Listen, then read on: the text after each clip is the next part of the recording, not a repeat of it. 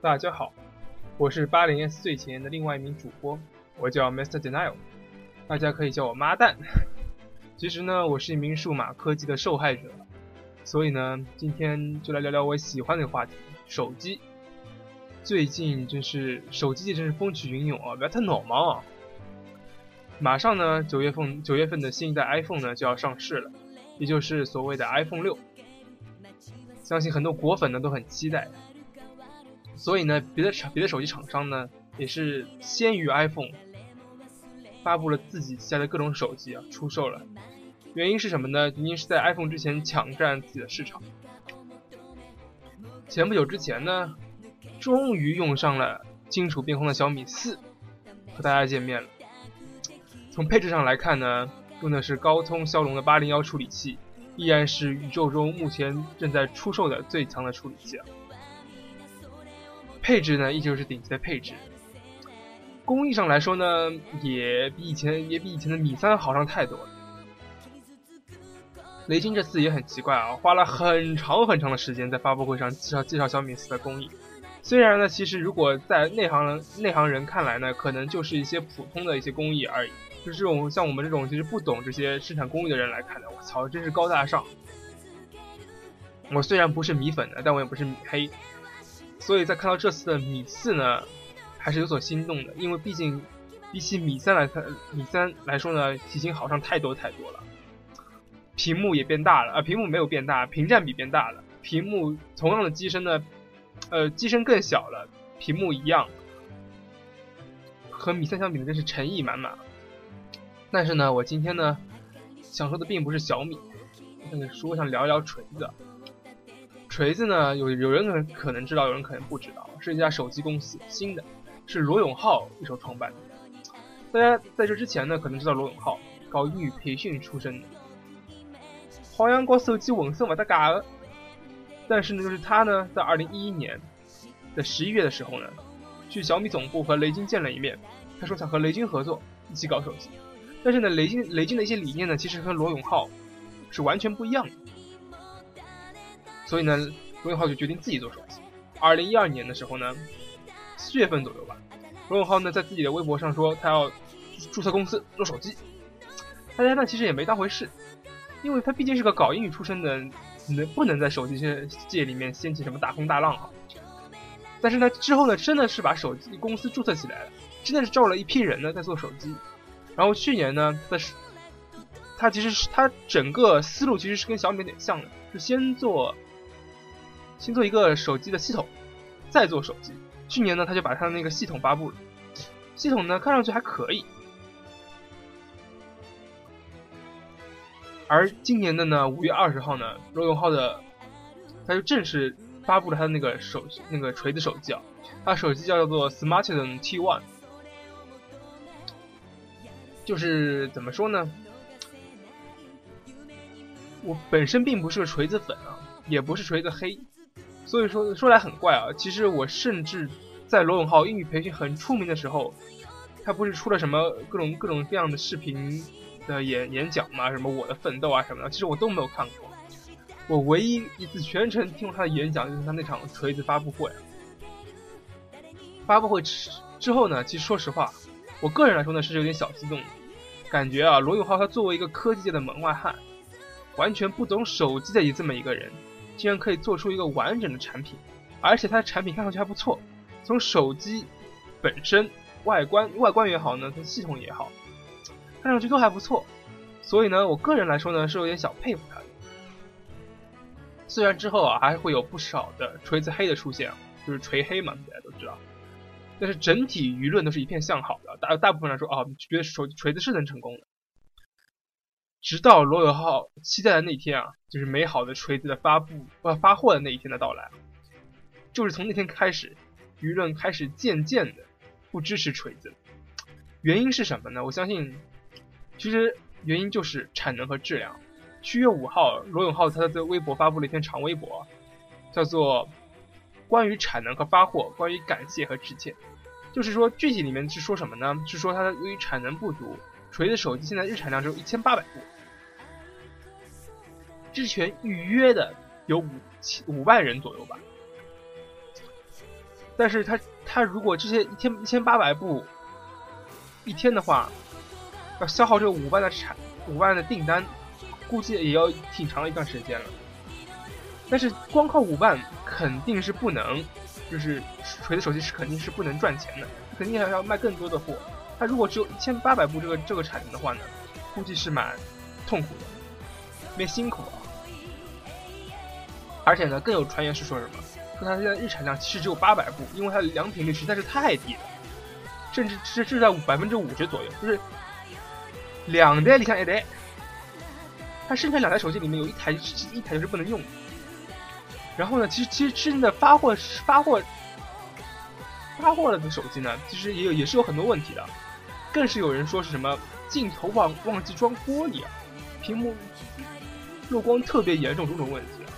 然后大家都知道那个打假先锋啊，方舟还特地写了一篇文章，叫做《锤子手机的十四大问题》。我个人呢不是特别喜欢方舟子，但是呢，我相信啊。锤子锤子手机这个问题上呢，它并不是空穴来风，的确是很多人你搜一下，真的是很多人说手锤子手机有这样那样的质量问题。虽然我知道罗永浩作为一个什么，就是作为一个维权斗士吧，他之前也是也是在那个打过西门子冰箱的那个砸过西门子冰箱的厂啊，就说有质量问题，他也不会砸砸自己的品牌，所以说呢，他就是很会很快在第一时间处理这些问题，给你给你更换或者什么样子。但是呢，也不能否认，他锤子手机的确是存在着很严重的质量问题啊。其实我一直觉得，第一个吃螃蟹的人特别勇敢，也就是说，其实，在不知道锤子手机实际拿到手里是什么样的时候啊，这些就预定了锤子手机的人，就是特别的勇敢啊，因为。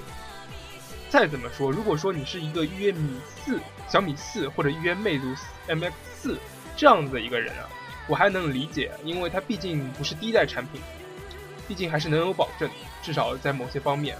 但是如果是罗永浩的话呢，锤子手机话呢，是因为它是第一代产品啊，它整个产品线的磨合、整个训练都有都有可能会有不成熟的地方。如果你直接能能去。在排除这些影响的情况下，直接去预定锤子啊，是一个非常怎么说呢？非常至少你非常热爱热爱锤子吧。就是说，之前他们也是说，罗永浩嘛，锤子手机，你买的是情怀，手机只是附赠品。虽然说是这么说，但是我想没有一个人想说是我买来手机是不可以用的吧。所以说呢，锤子黑们啊找到了黑锤子的理由啊。但是呢，其实主要怪锤子不争气啊，是给给到了他们的点去让他们黑锤子。所以说呢，现在整个舆论就开始面面的偏向怎么说呢？锤黑，就是说锤子不好的那个方向。就是整体舆论，就是那些大网站啊什么的，都开始觉得啊，锤子有可能的确是不怎么样。当然呢，也有可能是因为锤子自己公关没有做好，他就是不知道如何去面对他这样产能不足的一个情况下，是怎么去做他们公关。怎么在质量问题没有保证的情况下是怎么做这个公关啊？其实呢，手机公关其实是个很难做的事情啊。以前雷军的那个小米公司出两百万雇一个公关经理啊，他也没有怎么也没有雇到好的。而现在罗永浩这个公关经理其实是本身也是媒体人出身啊，但是呢，现在说罗永浩手机好的一些人都是一些自媒体、一些小众的人啊，整个舆论呢还是掌握在一个大的环境里面。也不知道他这个公关经理是怎么做的，然后就觉得大家会在都会渐渐开始觉得，也许罗永浩并没有说说的那么好。还有还有个问题是什么？罗永浩之前把别的手机厂商贬的是一文不值啊！他在那个发布会上，或者是说他在自己的微博里大放厥词，然后他说自己用的是什么最好，各种各样最好的，用的是日本货啊，怎么样怎么样？当然，日本货的确是有些东西在方面还可以啊，但是问题是，他整个整体配合出来这个锤子手机并没有他说的那样好。然后他之前又惹到很多人，很多人，他这种这种他的这种态度啊，就是会惹得很多人不爽啊。所以说呢，很多人就现在抓紧这一点，就使劲的黑他。那么我个人呢，对于锤子是个什么态度呢？我之前刚刚也说了，我既不是一个锤粉，也不是个锤黑，我就是尽力尽量的站在一个公正角度上看。首先来说说它的那个系统啊，它的系统呢是还是运用扁平呃那个拟物化的一个风格吧。我个人觉得呢，现在整个世界的潮流啊，因为苹果一般是一般来说呢，都是苹果带出的潮流嘛。苹果带来了整个系统的扁平化的一个风格之后呢，各个厂商都跟上了。但是呢，锤子依然是走它的拟物化路线啊。就是不是说拟物化不好，拟物化也能有好的设计。但是怎么说呢？它就像是一个潮流。当所有人都在都都在扁平的时候，你去做拟物，你就显得很不时尚，很 fashion，很不 fashion，是吗？还有一点是什么呢？就是说，安卓的可玩性是在哪里？可玩性就是自己可以做很多很多事情，感觉自己是个虽然不是个技术大牛，但是也能在安卓手机上可以换桌面啊，可以加各种各样子设计啊，感觉自己挺好玩的。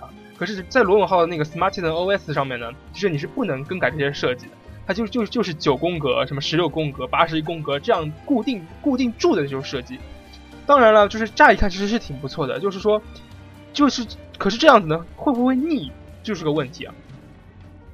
安卓的可玩性很高，但是这样子被罗永浩一定死之后，会不会腻？